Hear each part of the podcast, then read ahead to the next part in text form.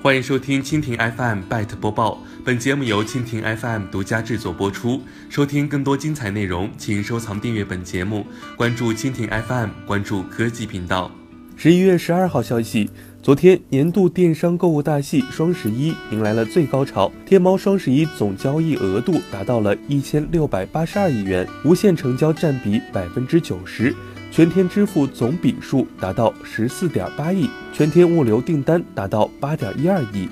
对此，马云表示，阿里双十一其实不怎么赚钱，就是希望给消费者、商家带来快乐，并提升自己的技术。昨天在接受央视财经进行直播时，马云表示，其实双十一不是我们赚钱，双十一本身对于我们来讲没有什么赚钱，双十一希望给消费者带来快乐，给商家带来快乐，给我们带来技术提升，给我们带来组织人才的提升。这其中所涉及的技术包括物流技术、支付技术，乃至阿里整个平台的技术等。此外，马云表示，如果停了阿里，意味着停了三千多万的就业，停了蚂蚁，意味着金融一下子就断掉了很多。以上就是本期拜特播报的全部内容，更多精彩内容尽在蜻蜓 FM。